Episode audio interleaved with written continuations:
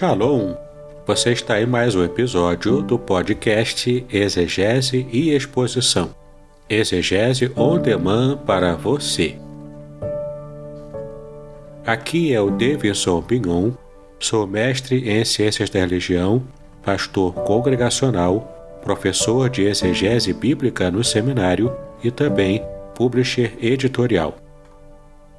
Para mim é um grande prazer ter você acompanhando os episódios que lanço todas as semanas neste programa.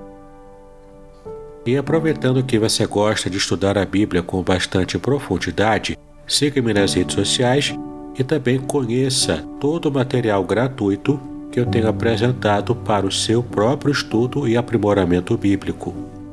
Dê uma olhadinha também nos links abaixo em dois cursos especiais o primeiro deles, Introdução à Exegese Bíblica, e o mais recente, A Trindade Revelada nas Escrituras Hebraicas.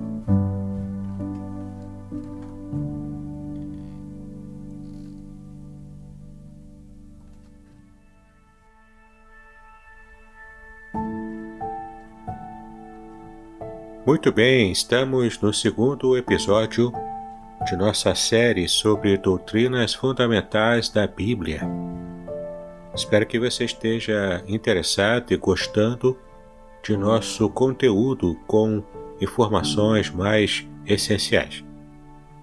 Vamos falar no episódio de hoje sobre conhecendo melhor a você mesmo. Você muitas vezes pode ter se perguntado quem sou eu, né? Onde estou? Para onde eu vou? Essas são perguntas que muitos filósofos religiosos ao longo do tempo têm procurado responder. Nem sempre as respostas são bastante fiéis ou então bastante bíblicas, né?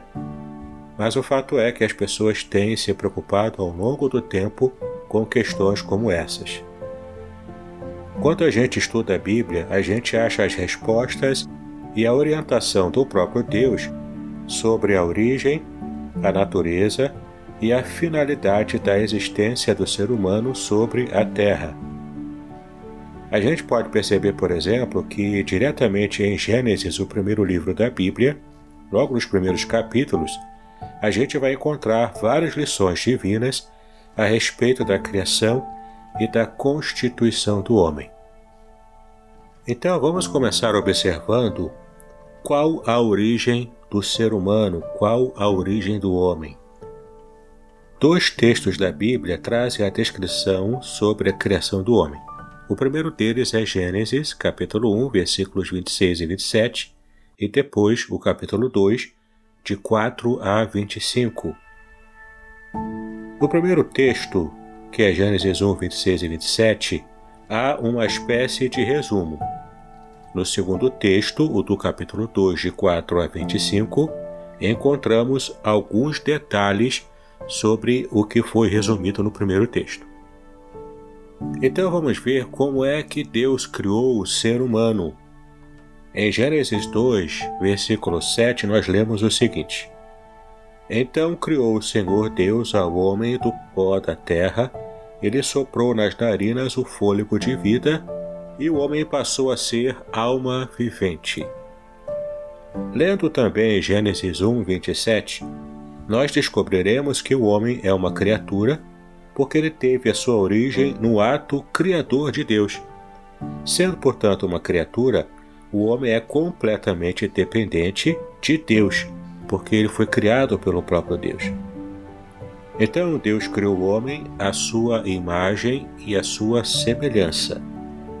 É isso que a Bíblia também fala sobre é, o que Deus colocou né, no ser humano, características especiais que Deus esteve compartilhando, distribuindo com o ser humano. Há uma diferença marcante entre o ato de Deus criar todos os outros animais e coisas e o ato de criar o homem. A criação dos animais e das plantas foi um ato objetivo. Na criação do homem, no entanto, Deus se envolveu como pessoa. Se você conseguir ler o Salmo número 8, você irá conferir que o homem é a mais elevada das criaturas de Deus. Mas o que significa essa expressão imagem e semelhança? A imagem e semelhança significa que o Senhor dotou o homem de qualidades do seu próprio ser. No ato da criação, Deus transferiu para o ser humano algumas características de sua própria pessoa. Vamos saber quais são elas? Primeiro, Deus concedeu ao homem inteligência. Você pode observar isso em Gênesis 2, de 15 a 20. E podemos então relacionar nesse texto as atribuições dadas por Deus ao homem, que provam que o homem é, na verdade, um ser inteligente. Além de inteligente, o homem também foi criado como um ser moral. Deus criou o homem com liberdade de escolha e por isso mesmo responsável pelos seus próprios atos.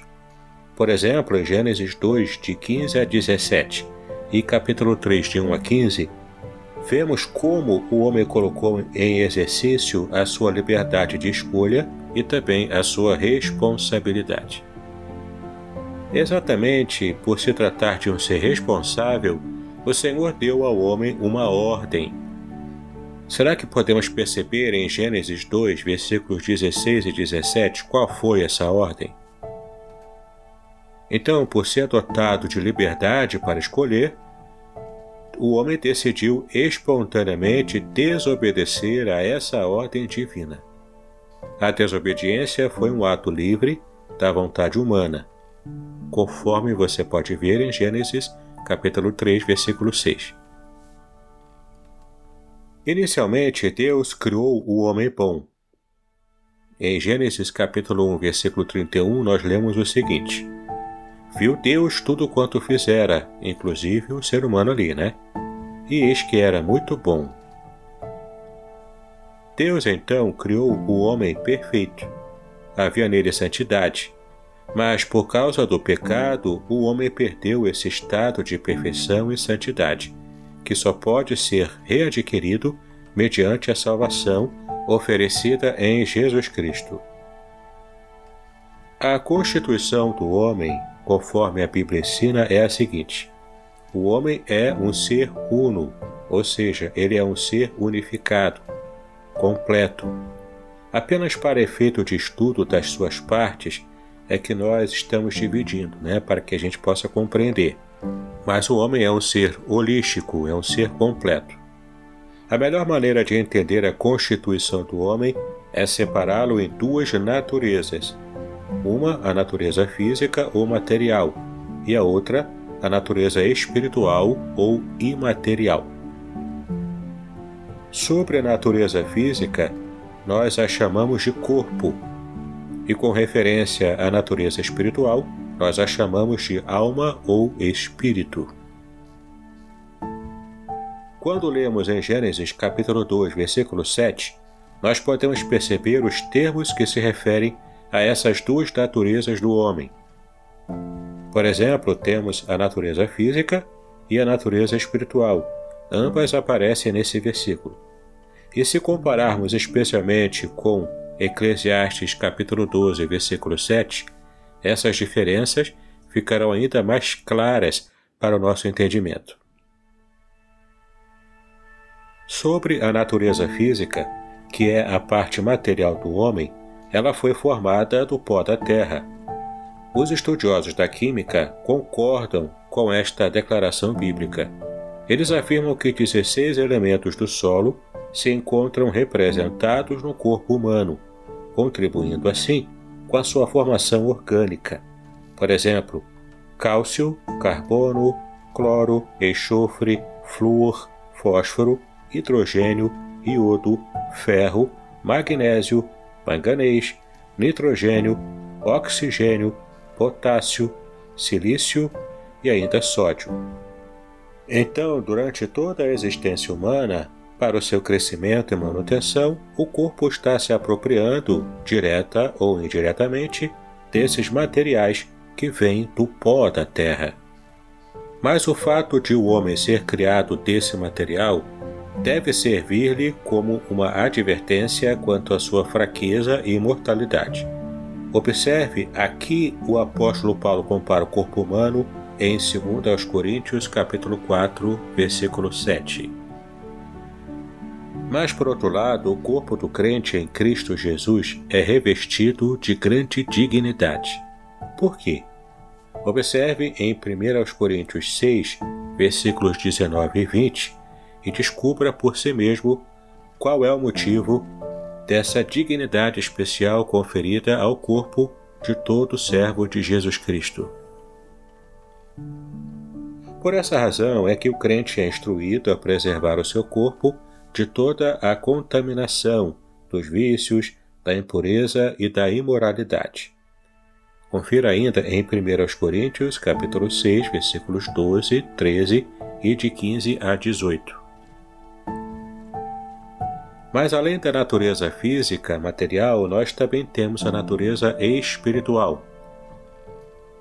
Duas palavras são usadas para descrever a natureza espiritual do homem: alma e espírito.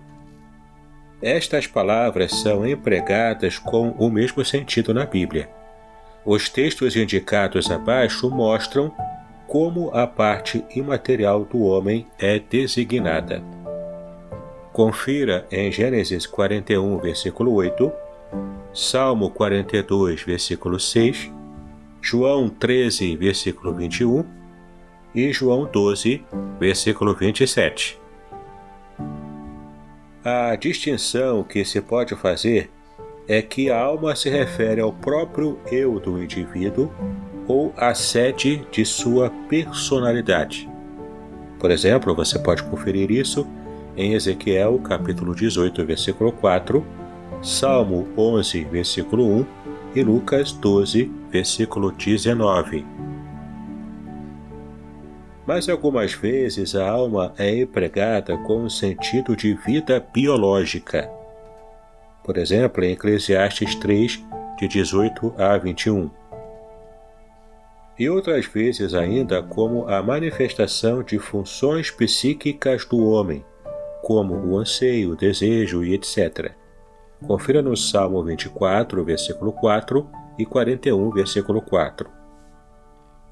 O termo espírito, por sua vez, designa o elemento espiritual do homem, o princípio de vida e ação que dirige e domina o corpo e é contrastado com este. Pode-se dizer, portanto, que o homem tem espírito, mas também que é alma. Então a Bíblia ensina que o homem é constituído de corpo e de espírito ou alma. Mas você pode perguntar qual a relação do homem com o próprio Deus que o criou, com o Criador. O homem foi criado por Deus. No ato da criação, Deus e o homem se relacionaram. Observe em Gênesis capítulo 2, do versículo 7 ao versículo 17 e é o desejo eterno de Deus que o ser humano viva em comunhão com Ele.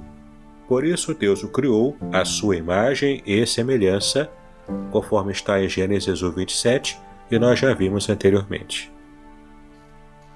Por causa disso, o ser humano tem uma relação de dependência para com Deus. Sendo criatura de Deus, o homem depende do seu Criador.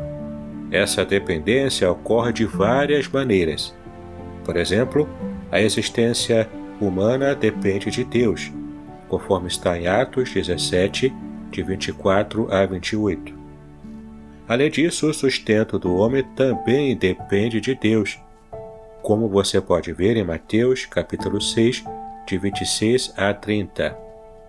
Ou ainda, a alma do homem precisa de Deus, conforme você pode ver no Salmo 42, versículos 1, 2 5 e 11. Mas, além de dependente, o ser humano também tem uma relação de obediência para com Deus.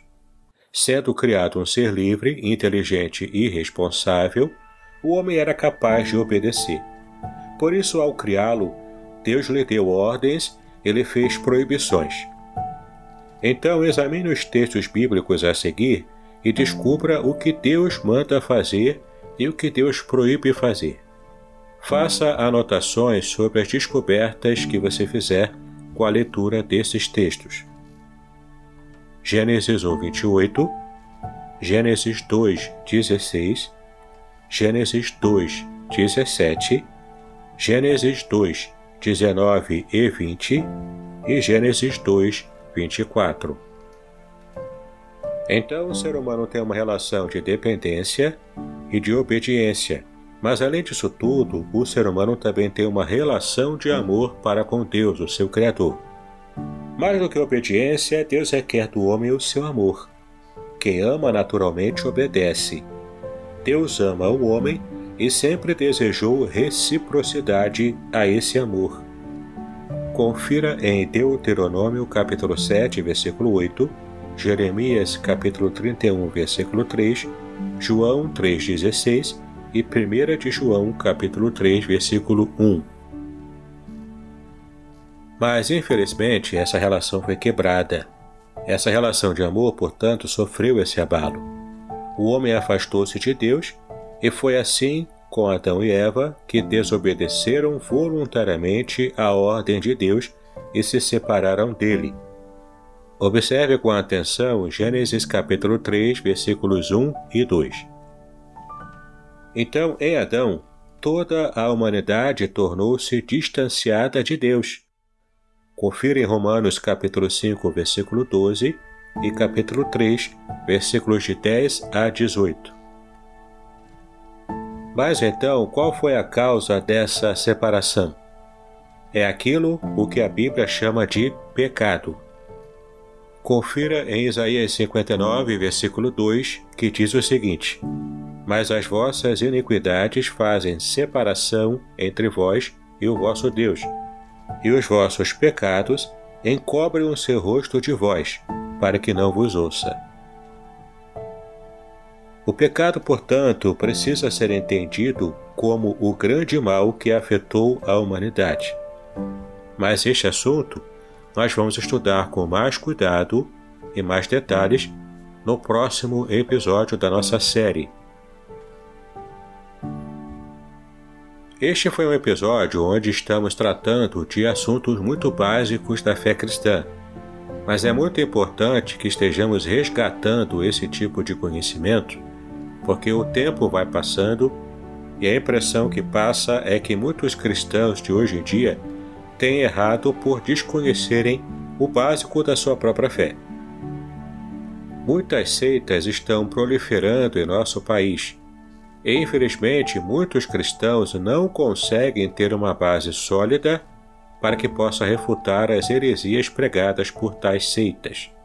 Infelizmente, essa é uma realidade.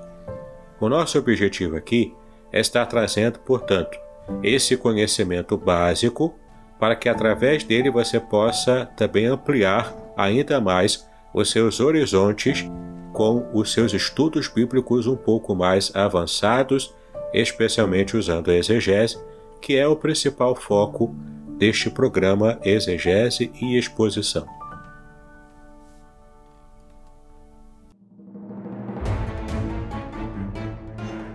No próximo episódio, portanto, vamos estar falando sobre o mal que afetou a humanidade inteira, que é o pecado. Espero você até lá. Mas enquanto isso, eu quero convidar você a estar seguindo-me nas redes sociais. Todos os links estão aqui na descrição deste episódio. Aproveite também para conhecer os cursos. O curso Introdução à Exegese Bíblica, o curso A Trindade Revelada nas Escrituras Sagradas, eu tenho a certeza que vai trazer muito conhecimento para você. Que Deus te abençoe, meu querido, minha querida, que Deus possa trazer bênçãos especiais para o seu estudo bíblico. Paz e bênçãos sobre a sua vida.